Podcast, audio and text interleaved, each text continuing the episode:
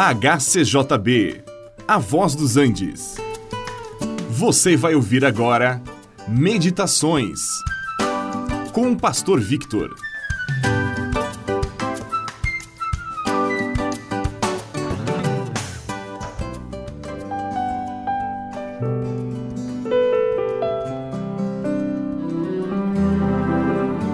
Existem padrões de medidas dos mais diferentes tipos.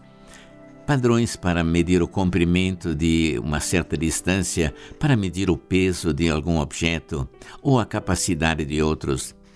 Mas como é que nós podemos medir o amor? Já pensou em medir o amor que você sente por seu cônjuge, ou por seus pais, ou por seus filhos? Falta-nos um padrão para medir estes sentimentos, emoções e muitas outras coisas deste tipo. O apóstolo João, na sua primeira carta, chama nossa atenção para o amor de Deus e diz: Vede quão grande amor nos tem concedido o Pai. Agora, qual é a medida que ele usa? A medida de que Deus fez por nós, a ponto de sermos chamados filhos de Deus. A expressão todos são filhos de Deus não é verdadeira, porque alguns são e outros não são filhos de Deus. Mas afinal, quem são os filhos de Deus?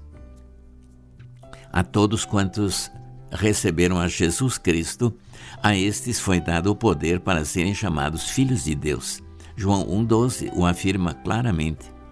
Agora, quem não tem Jesus Cristo como seu Senhor, ele ainda continua sendo filho da ira, como é citado em Efésios capítulo 2, verso 3.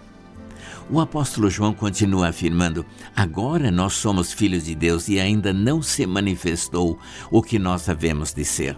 Mas nós sabemos que quando ele se manifestar, seremos semelhantes a ele, porque haveremos de vê-lo como ele é. Até parece bom demais, não é mesmo? Agora somos filhos de Deus. Por isto, somos amados por Deus.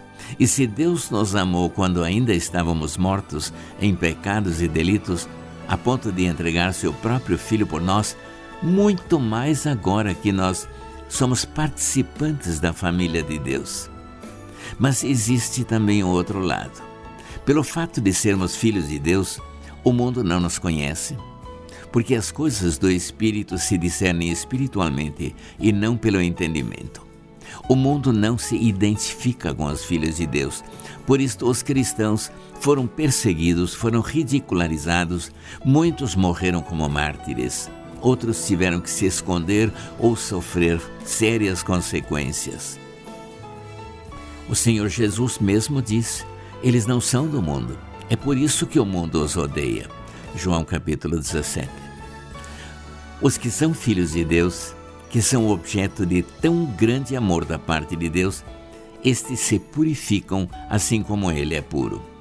Jesus está preparando para si mesmo uma igreja gloriosa, sem mancha, sem ruga, sem mácula, para apresentá-la ao Pai como a noiva do Cordeiro.